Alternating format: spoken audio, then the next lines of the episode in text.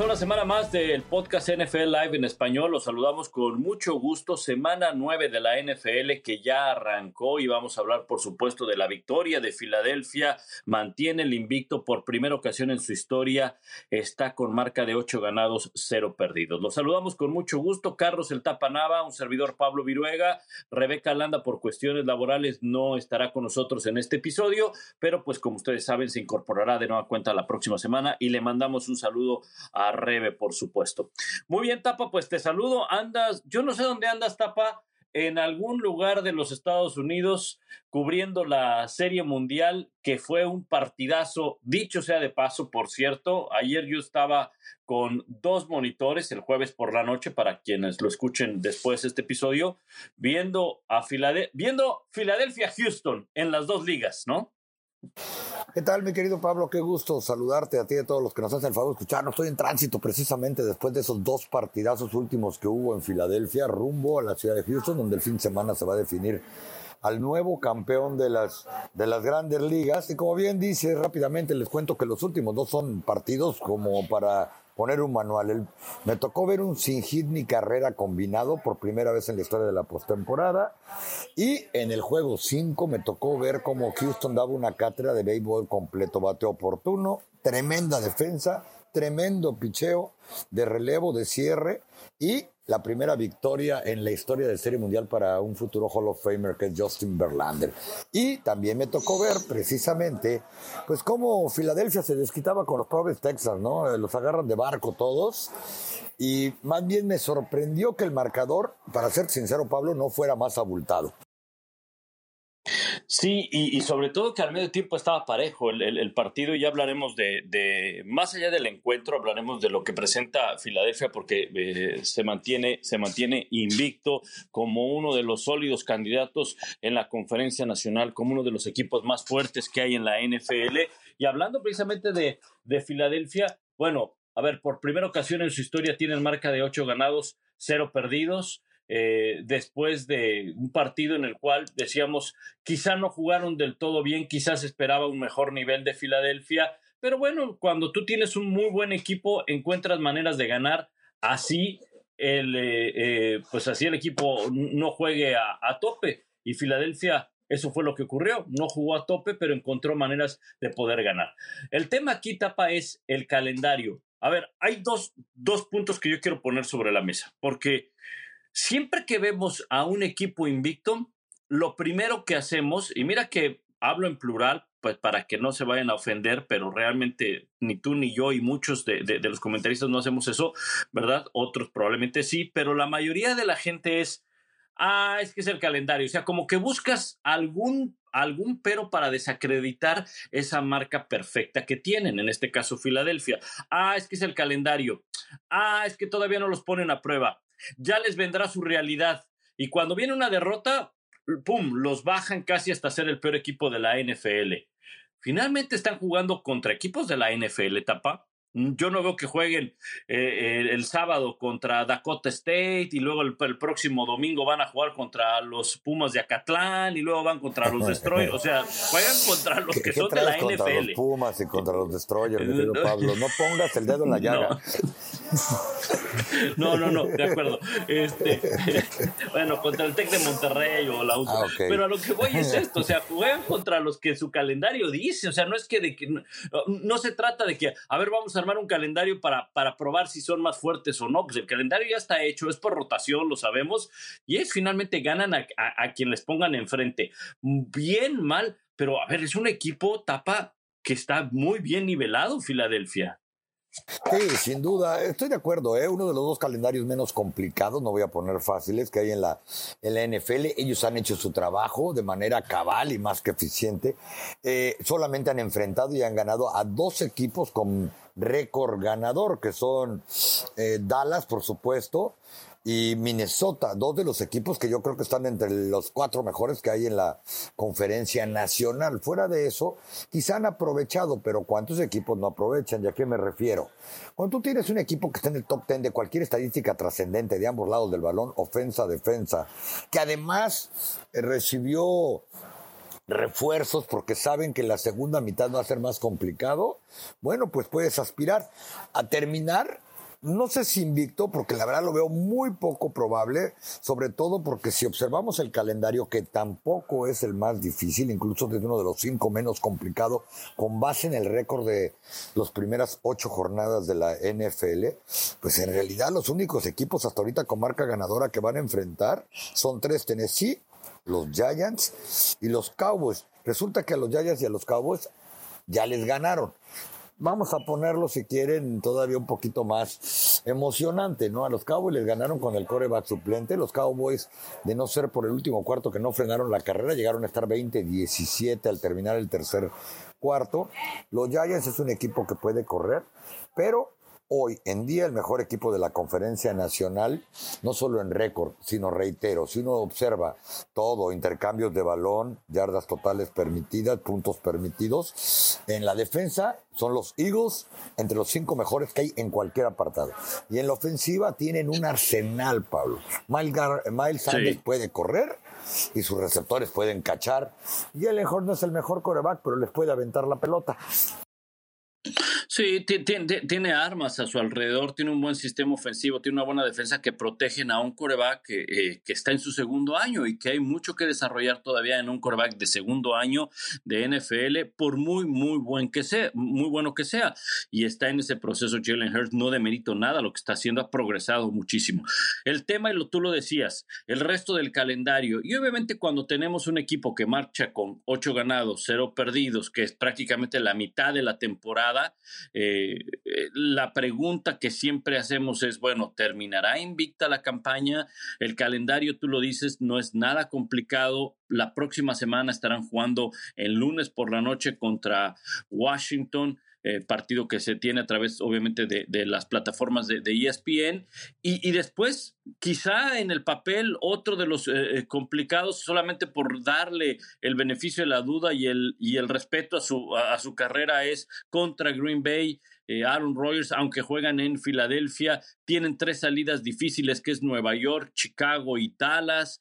Eh, cierran con Nueva York, me refiero a, los Giants en la última semana, que podría ser también complicado. ¿Ves factible una temporada invicta de Filadelfia eh, hasta en este momento de, de, la campaña, mitad de la temporada, por lo que resta el calendario? No, cero, no. De hecho, yo que si fuera los Eagles me empezaría a preocupar en casa contra Washington la próxima semana. Un, equipo de que, está entre los cinco mejores para presionar corebacks, que es lo que tanto daño le hace a Jalen Hort. ¿Qué sucedió cuando los Cowboys se acercaron a ellos después del 20-0? Le empezaron a mandar el blitz por absolutamente todos lados de la línea de scrimmage y la situación se puso tan difícil que Nick Savani, Siriani, perdón, el head coach de los Eagles, decidió empezar a correr y se dio cuenta que ahí estaba el pan. Después, tú lo acabas de decir, van a Dallas, eh, aparte de Washington. Green Bay, en Lambeau Field, es complicado, pero no creo que vaya a estar tan difícil en el Lincoln Financial. Pero, es decir, quizá por el récord que tienen algunos equipos, parecería pero son equipos con los que tienen probablemente las peores de sus rivalidades. A Dallas hace tiempo que el rival a vencer no es Washington. Son los Eagles, han repartido la división y si de ahí la libran, todavía tienen, todavía tienen que recibir a las defensas de Nueva Orleans y de los Giants. Por eso es que la verdad veo muy, pero muy poco probable que ese equipo pueda terminar invicto. Y hay otro punto también dentro de la NFL, terminar una temporada invicta es muy, muy complicado, independientemente del que el calendario sea accesible, independientemente de que el récord de los rivales no sea el eh, mejor, porque ya lo analizábamos. Bueno, pues hay eh, ciertos eh, aspectos de los cuales tú no puedes tener control y que no deseas tampoco pero las lesiones, el hecho también de que en algún momento de la temporada tú te veas ya clasificado a playoffs, ganando la división y hasta cierto punto amarrando el primer lugar, que es el único que descansa en la postemporada. Y ahí es donde probablemente vas a decir, ¿sabes qué? Dejamos un lado el invicto porque nos quedan tres semanas, guardamos jugadores, cuidamos a los jugadores, a menos de que llegues a la última semana, y voy a mencionar lo que en su momento dijo eh, Tom Brady Teddy Bruschi, y Teddy Bruschi en esa temporada perfecta, temporada regular que perdieron el Super Bowl, que sí llegaron a la última semana y le dijeron al coach, déjenos jugar porque queremos terminar la temporada regular invicta. Y bueno, eh, lo hicieron, ganaron, pero no pudieron llevarse el Super Bowl. Hay muchas cosas todavía en el camino para enfocarse en una temporada invicta y creo que es el ganar cada semana y bueno, si al final tienes la oportunidad de hacerlo, bienvenido, pero el objetivo de cualquier equipo no es terminar una temporada regular invicta, tapa es llegar lo más sano posible, lo mejor preparado para la postemporada, porque no importa lo que hayas hecho en la temporada regular, lo que importa es a partir de los playoffs, obviamente para los equipos que tienen oportunidad de llegar. No, pues ya lo decía el gran Bill Parcells, ¿no? Los equipos contendientes realmente se notan a partir del Día de Acción de Gracias, porque es cuando llegan los golpes y cuando en diciembre ya duelen todavía más. Y por otro lado, yo creo que es la parte más complicada del calendario de los Eagles, precisamente el final. Cuando Chicago, después de lo que hizo en la fecha límite de canjes, yo creo que ellos ya están pelas. Pero ellos, vamos a ponerlo de esta manera, el 4 de diciembre van a Tennessee. Digo, reciben a Tennessee. Un equipo que calladito, calladito, yo creo que es el tercero mejor que hay en la conferencia americana el día de hoy. Un equipo que puede correr el balón. Tienen dos visitas en diciembre, bueno, en diciembre y el 8 de enero contra los Giants. Y van a Dallas el día de Navidad la Nochebuena. Entonces, e, es difícil. De acuerdo a una ecuación medio rara de Pro Football Focus, las posibilidades de los, de los Eagles matemáticamente es de 9% de terminar invicto. Y si le metes tu billete en Las Vegas, está más mil. E, es decir, que si apuestas un dólar te van a pagar mil de las pocas posibilidades que les ven de manera histórica. Tú lo acabas de decir, la última vez que un equipo terminó invicto la temporada regular y llegó invicto al Super Bowl fueron los, aquellos Patriotas que perdieron contra los Gigantes de Nueva York, porque nadie hace eso en esta época del tope salarial. Exactamente, muy bien. Bueno, dejemos el tema de Filadelfia. Hace un momento mencionabas Filadelfia como uno de los contendientes y sin duda que lo es, uno de los contendientes. La fecha límite de cambios se llevó a cabo este fin de semana, esta semana quiero decir, el pasado martes fue la fecha límite de cambios para los jugadores que están en activo, es decir, para los jugadores que no son agentes libres. Hay jugadores todavía que no están retirados, pero que no terminan trabajo que no tienen trabajo, que son agentes libres, esos sí pueden ser contratados, hay que recordarlo. Ejemplo claro, Odell Beckham Jr., que no tiene equipo, él puede llegar a un acuerdo con cualquier equipo que le ofrezca trabajo. Bueno, hubo varios cambios, hubo creo que cuatro que llaman la atención, que involucran tapa a equipos que están bien ubicados en los standings y que son contendientes o a llegar a la postemporada. Yo te pregunto, ¿Qué equipos, te los voy a mencionar, podrían pasar a ser contendientes? Miami quizá fue uno de los más agresivos o el más agresivo porque se lleva a Bradley Chubb de los Broncos de Denver y se lleva también a Jeff Wilson, el corredor de, de los San Francisco 49ers. Baltimore se lleva a Roquan Smith, líder tacleador de la NFL que estaba con Chicago. San Francisco ya sabemos que se había llevado a Christian McCaffrey eh, unas semanas antes. Y también está el caso de Minnesota con el ala cerrada TJ Hawkinson, que eh, también llega a fortalecer a la ofensiva de los Vikings. Eh, de estos tres, te pregunto, Miami, Baltimore, con lo que acaban de hacer los Ravens y Dolphins, ¿ya los podemos colocar como, un como contendientes al Super Bowl?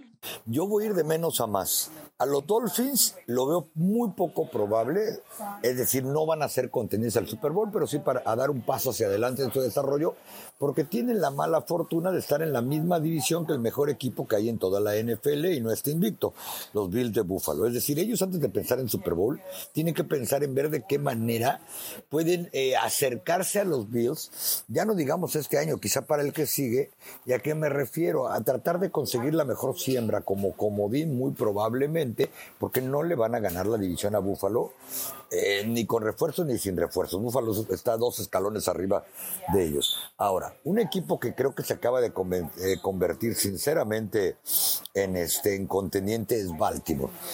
¿A qué me refiero? Esos tipos, su, talón de Aquiles era la defensa.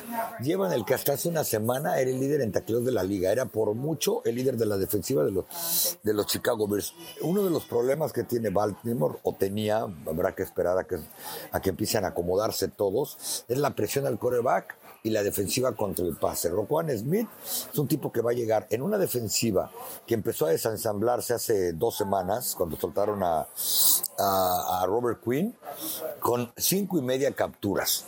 Eh, casi seis. Es un tipo que puede taclear, correr, presionar y cubrir pase. Y si eso le sumas que Callado Baltimore va con marca de 5-3 y ha tenido uno de los tres calendarios más difíciles de la NFL en cuanto a ganados y perdidos y cuanto a grados de calificación que, que les da Pro Football Focus. Y que además les toca un calendario bien, bien complicado en la segunda mitad. Pero afortunadamente ni los Bengals ni los Browns ni este, los Steelers son equipos que realmente se vean consistentes. Yo creo que ellos van a salir bien, bien fuertes de la temporada regular porque trajeron exactamente lo que les faltaba. Es el linebacker que pueda revivir las glorias de tantos que han pasado por ahí. Sí, y, ese personaje que eh, se convierte en un líder del equipo, porque Baltimore eh, históricamente lo ha tenido con figuras como Ed Reed, como Ray Lewis, buscan en Roquan Smith no solamente a, un jugador que te logre frenar la carrera, que te logre mejorar la defensiva, sino que sea además un líder. Lamar Jackson hace su trabajo, pero Lamar Jackson está del otro lado del balón. Necesitas alguien que cuando esté en la defensa sea un hombre que lo veas por todas las partes del campo, que motive a la defensiva y creo que Smith lo puede llegar a ser. Y estoy de acuerdo contigo, no le quiero quitar mérito a Miami, creo que Miami va a ser un equipo que va a dar pelea. Eh, me cuesta todavía trabajo pensar que es un contendiente a Super Bowl, porque como tú bien dices, primero pues échate, échate ese trompo a la uña de, de, tratar de quitarle la división a los Bills de Buffalo, ¿no? Eh, aunque están ahí, ahí en la pelea, todavía queda temporada de por medio y tienen posibilidades, no los descarto pero, eh, y, algunos dirán, pero ya le ganaron a, a, los Bills, sí, pero le ganaron a 40 centígrados, sin agua en los garrafones, este, como lagartijas en el sol, ¿no? Ahora quiero ver la contraparte, cuando vaya a Miami a jugar a Buffalo a 10 bajo cero, ¿no? Con agua congelada en los tambos, ¿no? O sea, e, e, es, otra historia, es otra historia. nadie termina eh, invicto, con alguien tenía que perder los Bills y, generalmente sucede con un rival divisional. Exacto, exacto, completamente de acuerdo. Pero a lo que voy es, e, es, esto, tapa. Ok, tanto Miami como los Ravens, está claro, armaron sus, eh, se reforzaron pues porque ya el tema de la temporada regular, no quiero decir que lo tengan de manera resuelta, pero ya están viendo a futuro. Dicen, a ver, eh, necesitamos armar un equipo para tratar de ganarle a los Bills, a los Chiefs, en el caso de Miami también a los Ravens, y vamos a necesitar presionar al coreback. No, no me desagradaron, de hecho me agradaron los movimientos que hizo Miami, creo que fueron muy buenos. Hay un punto aquí que me llama la atención con Miami, comparando con los Ravens. Primero, la experiencia en postemporada de sus corebacks. Como quiera que sea, Lamar Jackson ya tiene experiencia en postemporada. No ha llegado más allá, pero ya sabe lo que es jugar playoffs, ya sabe lo que es jugar tanto de local como de visitante y ya sabe que la historia cambia. Tua no lo sabe, aunque viene de un programa donde la presión, como es Alabama, lo conocemos. Ahí es donde yo creo que Miami puede puede flaquear, puede tener sus problemas cuando le toque visitar en postemporada porque le va a tocar visitar, a menos de que le gane la división a los Bills de Buffalo, a menos de que le gane la primera siembra a Kansas City, que en este momento está rezagado en ese sentido, no por mucho, pero no es el primero en, en su división. Entonces, Tapa, ahí en postemporada de visitante ya canta otro gallo, como dicen. Y Miami a ver si puede sacarlo. Esa es, ese es mi, mi, gran pregunta. No, y es un hecho que Tua está progresando día a día, ¿no? Su índice de pasadores prácticamente el doble, a pesar de los problemas que tuvo con la conmoción o que no fue conmoción, después eh, el golpe en la espalda. Es decir, ha tenido una temporada en la que está aprovechando todo el talento que le pusieron alrededor. ¿Cómo ganó y cómo fue campeón nacional con Alabama? Con todo el talento y todos los receptores de primera ronda que llegan a la NFL eran sus compañeros de escuela. Eh, y lo está haciendo bien. Tyreek Hill es el líder en yardas ganadas por pase en toda la NFL. Eh, Waddle está teniendo otra temporada que va para las mil yardas. Los dos las van a superar bien. Pero reitero, este es un equipo que todavía está un pasto abajo de Buffalo. Si es bien dirigido, probablemente dentro de una temporada vamos a estar ahí ya analizando cuál es el mejor equipo de los dos. Pero hoy yo creo que el que se volvió contendiente automático es Baltimore, porque tiene más posibilidades de ganar su división, lo que le, daría menos complicaciones cuando llegue la postemporada, y tú ya lo dijiste, experiencia, jugadores. Baltimore ha estado desde que llegó Lamar Jackson merodeando dar el brinco al siguiente nivel. Mira, en este momento en la conferencia americana hablaremos también del cambio que hizo Minnesota porque es otro de los contendientes también. Eh, Minnesota aunque no lo crean y aunque lo tengan quizá fuera del radar, pero es el segundo mejor equipo en la nacional. Por último, conferencia americana, ¿cómo está? Si en este momento terminara la postemporada. Yo sé que estos ejercicios de si la postemporada termina ahorita, generalmente se hacen cuando pasa eh, el Día de Acción de Gracias, cuando pasa Thanksgiving. Pero en este momento, Buffalo es el número uno, Tennessee es el número dos, le gana el criterio de simpatía a Kansas City por mejor porcentaje en juegos de conferencia. Los dos tienen 5-2. Baltimore es el número 4, Kansas City 3, Baltimore el número 4 con marca de 5-3. Los Jets el número 5, porque el juego contra Miami se lo ganaron por ahora.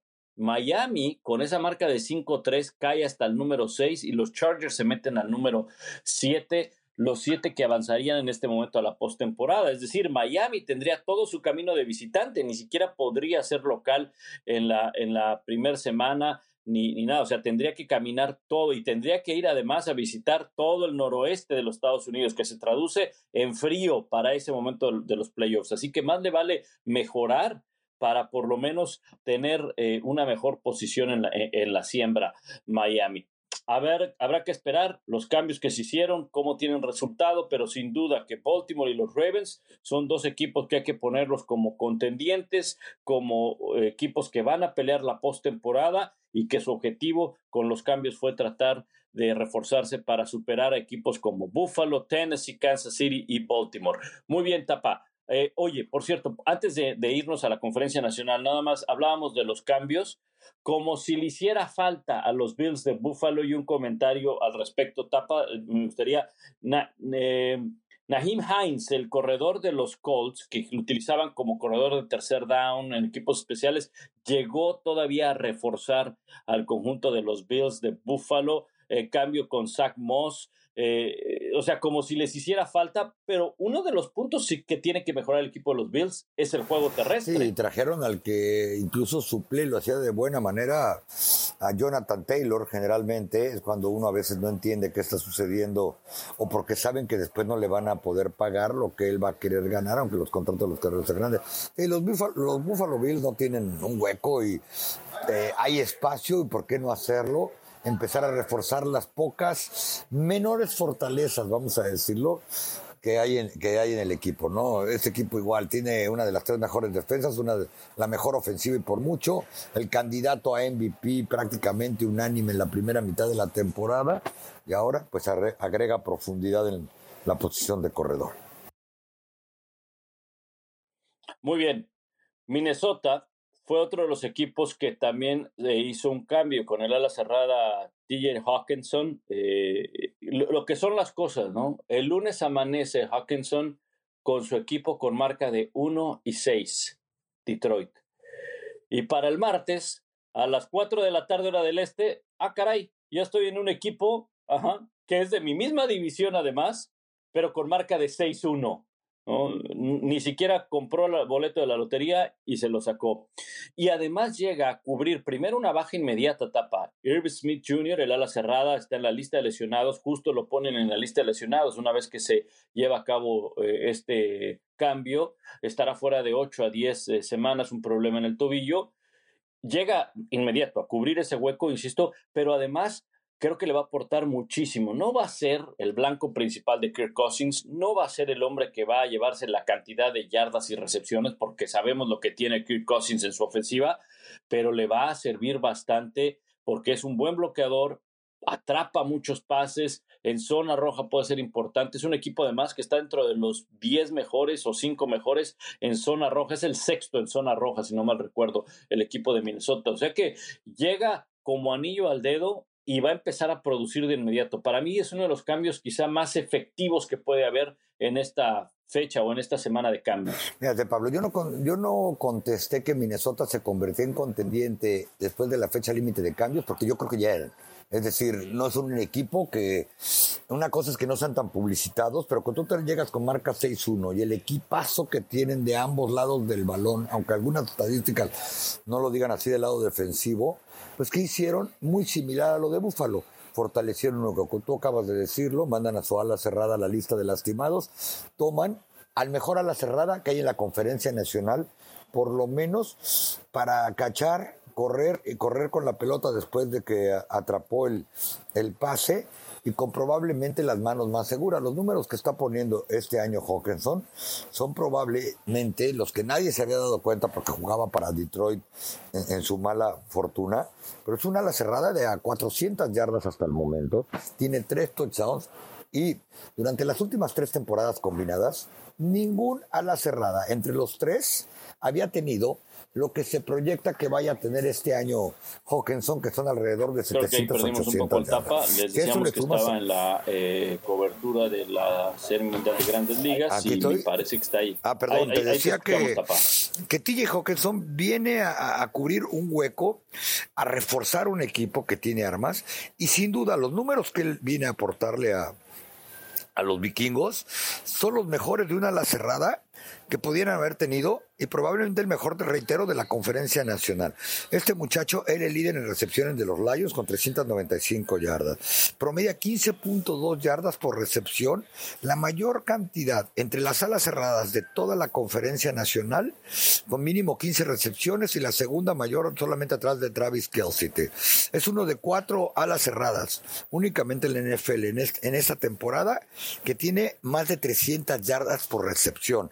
Los nombres de arriba de él, Travis Kelsey, Mark Andrews y Zach Ertz. Es decir, trajeron a otra arma, no solamente a cubrir eh, la lesión. Súmale a Justin Jefferson, súmale a Adam Tillen, súmale a Dalvin Cook, que todos ellos que mencioné están teniendo temporadas que podrían perfilarse para las mil.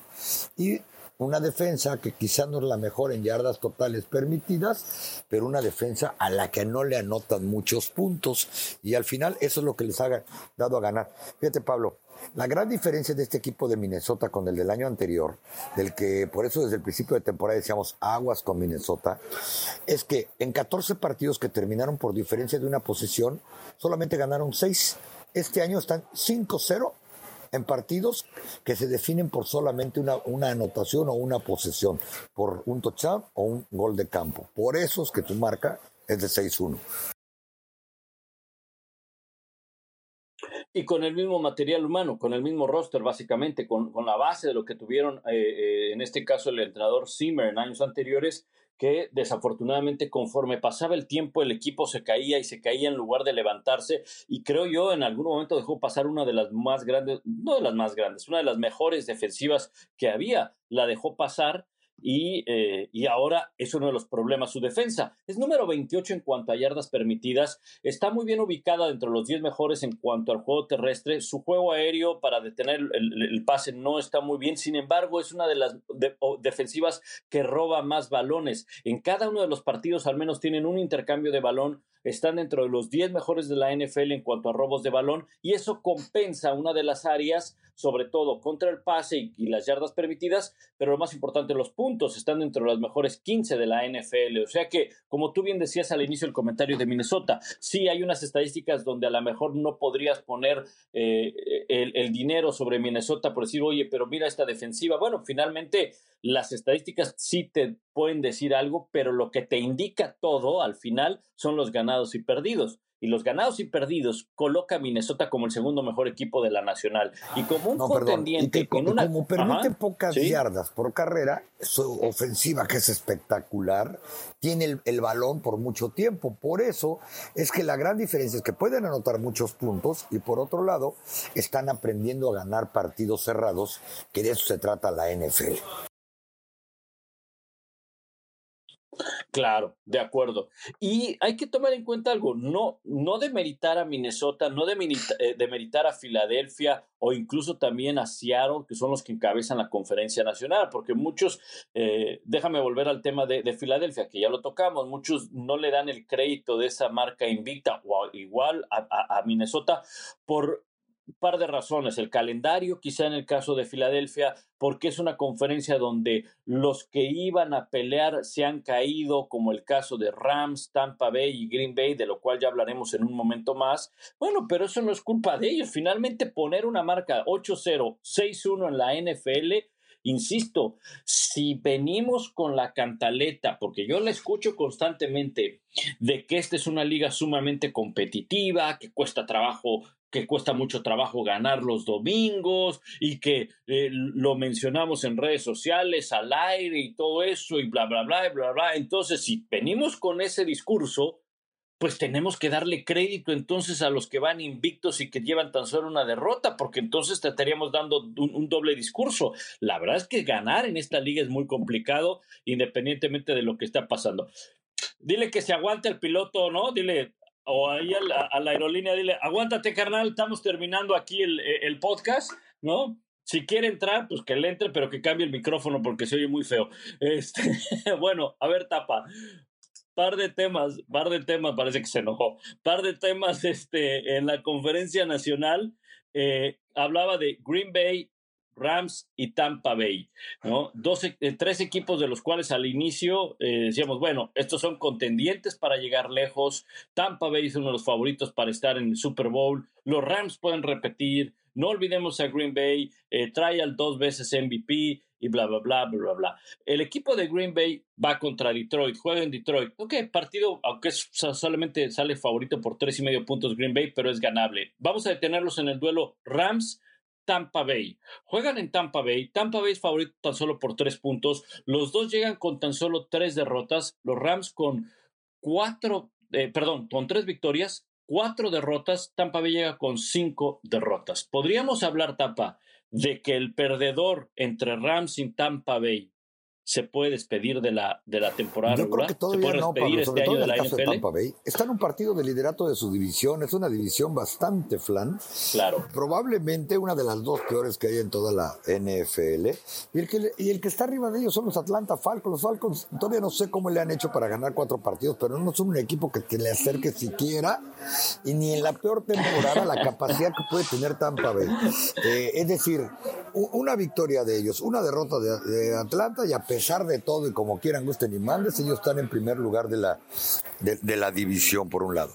Por otro lado, yo creo que una derrota de los Rams sí los pone complicado, porque creo que San Francisco va a crecer mucho con la llegada de Christian McCaffrey, ya lo platicamos, eh, en lo que resta de la temporada, que finalmente apenas estamos a la mitad. Peor todavía, eh, los Rams no tienen talento ofensivo, no hicieron nada en la fecha límite de canjes. Eh, Cooper Cup que su única arma prácticamente está lastimado, eh, está cuestionable incluso para el próximo partido, o por lo menos hasta donde me quedé. Eh, y los Seattle Seahawks no es que sean una potencia, creo que es un equipo que también eh, está progresando gracias a la gran dirección de Pete Carroll, haciendo un equipo como le gusta a él, un equipo físico, con gran defensa, que golpea, que lastima y un coreback que puede cumplir y está cumpliendo mucho más allá de, lo, de las expectativas, pero ahí van. Entonces, una victoria de Seattle, una victoria de San Francisco y una derrota de los Rams aniquila a Los Ángeles prácticamente cuando estamos entrando a la segunda mitad de la temporada Mientras que Tampa Bay tiene bastante colchoncito todavía para librarla y tiene talento, que es lo más importante. Quizá no están ejecutando de la mejor manera. Y además, los rivales de la división a los que tienen que enfrentar en la segunda mitad de la campaña son mucho menos complicados que los que le van a tocar a, los 49ers. De acuerdo, de acuerdo. Eh, creo que hay un par de cosas que eh, le favorecen eh, a, Tampa. Ya hablabas de la división, eh, y por increíble que, parezca, una división la más mala que hay en la NFL y un equipo que ha sido una decepción como es Tampa Bay, pero el mejor talento de esa división lo tiene Tampa Bay. Y hay cosas que puede mejorar, eh, principalmente su defensiva, su juego terrestre, el propio juego de Tom Brady, sus receptores. Si logran que no son nuevos, o sea, me refiero, no son nuevos en el roster, no están viviendo su primera temporada, ¿no? Llevan ya tiempo trabajando y pueden encontrar la manera de solucionar esto. Es un equipo del cual puede mejorar. y no sé si pueda ser un candidato en la, en, la conferencia. Y digo, no lo sé, porque cuando está Tom Brady en el campo, cualquier cosa puede llegar a pasar, pero, pero se están rezagando, pero sí pueden pelear su división. Los Ángeles está complicado, porque, porque bien lo decías, ahí está Seattle y está eh, San Francisco, que para mí San Francisco tiene una marca por ahorita 4-4, pero para la segunda mitad de la temporada va a mejorar mucho. Esa, esa ofensiva va a ser espectacular con Christian McCaffrey, con eh, Divo Samuel, con eh, Brandon Ayuk. con eh, el, fullback, va a ser muy, muy Brandon Ayuk. va, en cuanto empiece a agarrar ritmo esa ofensiva y estén todos en el campo, Mira, Jimmy G va a tener una sonrisa más grande y más blanca eh, que la nieve, como la que tiene cada semana, porque él va nada más a lanzar pasecitos cortitos y córranle, chicos, córranle. Y va Mi a querido Pablito, como dirían en el club donde solíamos jugar fútbol americano tú y yo, diría el gran Juanito. Jimmy G se está pitorreando de todo. Ya tiene más de 100 puntos de efectividad como coreback. Ya le trajeron un corredor que puede hacer la de Zibo Samuel o viceversa. Y con el estilo de juego que a ellos les gusta. Correr el balón, pasar corto, ser explosivos en campo abierto. Es, eh, es decir, este equipo sano es mucho mejor que el de los Rams. Y Jimmy G fue el que les dijo, ¿qué creen? ¿Se acuerdan que no me querían? Soy el que los va a llevar a playoffs y soy el que va a cobrar el próximo año.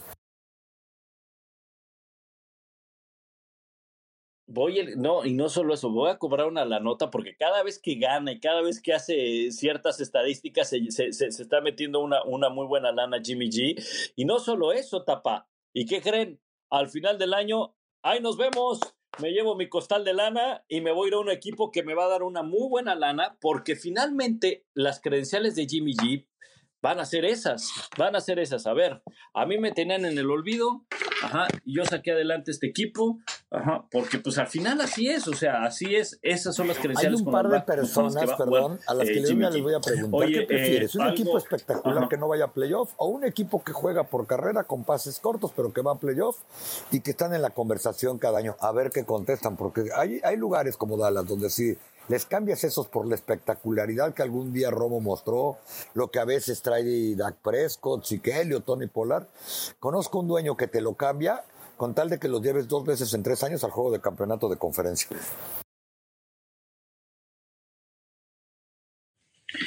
En la NFL no importa ganar bonito, lo que importa es ganar. Eso está claro. No, eso, eso, eso, está claro. No, mira, eh, en el tema de San Francisco, de, Tampa Bay y de los Rams, los Rams, el calendario que les queda, los siguientes partidos, no voy a mencionar todos, pero al menos los, los próximos cinco, en Tampa Bay reciben Arizona, en Nueva Orleans, en Kansas City, reciben a Seattle y juegan 8 de diciembre en casa ante los Raiders. Tampa Bay más les vale que ganen este partido contra los Rams, porque la siguiente semana, semana 10, juegan en lugar neutral, juegan supuestamente de local ante Seattle, pero es el partido que se lleva a cabo en Alemania y es Seattle, entonces no, no, no es nada fácil. Luego les viene una semana de descanso, luego vienen en Cleveland, que ya habrá regresado para la semana 12, ya habrá regresado Deshaun Watson. Entonces la historia cambia ahí. Nueva Orleans, en San Francisco, Cincinnati, en Arizona, Carolina y Atlanta. Quizá lo que le favorece a Tampa Bay es que los últimos dos partidos son contra rivales de la división. Arizona no anda muy bien y, esos partidos de, divisionales son los que le pueden ayudar para, para alcanzar eh, la postemporada siendo campeón divisional por lo mal que y al principio mencionabas a Green Bay también, eh, que también más le vale ganar contra Detroit, porque después es Dallas, Tennessee Filadelfia.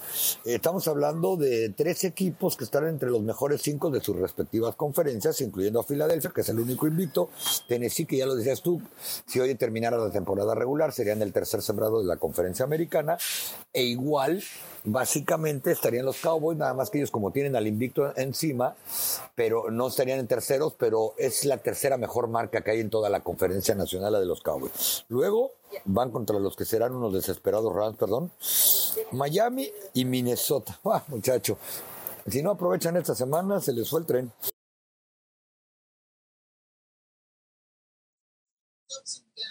Sí, de acuerdo, de acuerdo. Oye, Tapa, a ver, eh, estamos ya por, por llegar al final de, de, nuestro podcast NFL Live, el podcast en español. Dicho sea de paso, por favor activen las notificaciones, suscríbanse para recibir todos, precisamente todos los avisos de que ya hay un nuevo episodio. ¿Verdad? Y eh, recuerda que está disponible en Spotify, en iTunes, en las principales plataformas de, de, podcast. Es una semana, es una semana con menor número de partidos porque descansan seis equipos, descansan los Browns, Dallas, Denver, los Giants, Steelers y los 49ers. De los partidos que hay, antes de pasar algunas notas importantes que hubo en la semana, independientemente de los cambios, algún partido que te llame la atención algún encuentro en el que tú digas, a ver, me voy a enfocar en este para ver tal cosa. Ya hablábamos un poquito del duelo entre los Rams y Tampa Bay, tú mencionabas el de Green Bay contra Detroit, pero algún, algún partido que te llame la atención que tú te, eh, eh, quieras eh, comentar. Sí, por supuesto. Ver Tennessee visitando el Arrowhead Stadium de los Kansas City Chiefs va a ser un muy buen partido. Uno de solamente dos partidos con equipos en los que ambos tengan marca ganadora. Es el segundo contra el tercer sembrado de la conferencia nacional. Tennessee está viviendo otra temporada monstruosa de Derrick Henry que parece que por fin está sano después de que el año anterior estuvo golpeado. Parece que este muchacho no cumple con la regla de que eh, entre más te el balón, más rápido se te acaba la carrera. Y eso les abre un mundo de oportunidades para poder pasar el balón, como ha sucedido siempre, frente a un eh, Pat Mahomes, que está otra vez en la conversación para MVP, que está haciendo mejores a todos sus compañeros alrededor, pero al que a veces su defensa no le ayuda, y contra Derrick Henry vamos a ver si tiene que morder el protector bucal y bajar a taclear. Va a ser interesante ese partido de domingo por la noche. Solamente en ESPN Latinoamérica lo estaremos transmitiendo eh, y también en Star Plus. Eh, y sobre todo, pues ver si la defensa de los Kansas City Chiefs puede frenar a Derrick Henry y ver de nueva cuenta a Patrick Mahomes en horario estelar. Yo me voy a quedar con el duelo. Eh, del lunes por la noche. Quiero ver esos Ravens con Roquan Smith, con la nueva adquisición en la defensa, a ver qué tanto pueden mejorar ante un equipo de los Saints, que por momentos no sabes si, si es un equipo del cual puedas ponerle tus fichas semana a semana. Andy Dalton ha tomado la titularidad con marca de tres ganados, cinco perdidos. El lunes por la noche, ya lo sabe, lo tenemos a través de todas las plataformas de ESPN para que nos pueda acompañar. Tapa, antes de despedirnos, alguna nota que tengas de la NFL de la cual quieras comentar o dar una mayor información. Sí, por supuesto, Pablo. Los Dallas Cowboys se fueron a la semana de mercanzo con marca de seis ganados y dos perdidos. Y cuando fue cuestionado Jerry Jones de por qué no había traído un, un receptor, dijo que se siente cómodo con los que tiene. El problema es que la semana pasada nada más eh, equiparon a tres, los otros tres del roster activo están lastimados y solamente le aventaron el balón a dos, a dos receptores. Así que, bueno, los Cowboys pensando en competir prácticamente con alas cerradas juego terrestre, Sid Lab y Michael Gallup. Exactamente. Dos noticias que hay que comentar. Michael Thomas, hablando de los Santos de Nueva Orleans, fue puesto en la lista de lesionados. Se perderá el resto de la temporada, así lo afirmó el coach Dennis Allen, una baja importantísima, pero se le ha pasado mucho tiempo lesionado, desafortunadamente, Michael Thomas. Y eh, una nota triste, de los Raiders. Ray Guy, el gran pateador de despeje de los Raiders de Oakland y de Los Ángeles, miembro del Salón de la Fama, primer pateador de despeje en entrar al Salón de la Fama, falleció a la edad de los 72 años de edad, uno de los mejores pateadores de despeje, Ray Guy, en su época, eh, con el equipo de los Raiders. Desafortunadamente falleció a la edad de los de 72 años de edad. Pues así es como eh, terminamos. La invitación para que nos acompañe semana a semana en el podcast. Eh, NFL Live, el podcast en español. Por cierto, mencionábamos algo de Green Bay y habrá que esperar también qué ocurre porque se esperaban cambios en Green Bay, que llegara alguien Aaron Rodgers volvió a decir que esperaba que hicieran algo, no hicieron nada y a ver cómo le va al equipo y a ver qué declara Aaron Rodgers. Y eso lo estaremos platicando la próxima semana, por supuesto, aquí en el podcast NFL Live en español. Tapa, te dejamos porque estás viajando a la ciudad de Houston. Mucho éxito en la cobertura de lo que resta de la Serie Mundial para ESPN. Pensé que ibas a decir porque hoy ya oíste al tipo de aquí anunciándole a los cuatro vientos que hay que abordar. Oye, y rápidamente Nick Shop también firmó una extensión contractual recién pisando territorio de Miami por 110 millones de dólares y cinco años. Habrá que ver cómo le hace Miami, ¿no? que a todo el mundo le, le está dando extensiones contractuales. Un fuerte abrazo, Pablo, a disfrutar la semana nueve que ya comienza la segunda mitad de la temporada NFL, la más importante. Exactamente, el contrato de Bradley Shaw fue de 5 años y 110 millones de dólares. Eh, por cierto, ya no tienen primeras rondas de selecciones para el próximo draft. Ya daremos los detalles de eso. Con los cambios que hubo y demás, han perdido esas, esas eh, rondas de selección. Muy bien, gracias a nombre de Rebeca Landa, que el día de hoy no pudo estar con nosotros por un tema laboral, de Carlos el eh, Tapanava, que está en plena cobertura de la Serie Mundial de las Grandes Ligas para ESPN, y de un servidor Pablo Viruega, la invitación para que nos acompañe cada semana en NFL Live, el podcast en español. Active las notificaciones, suscríbase y así recibirá precisamente los avisos de que hay un nuevo episodio de NFL Live, el podcast en español, disponible en Spotify, en iTunes y en todas las plataformas de podcast. Gracias y hasta la próxima.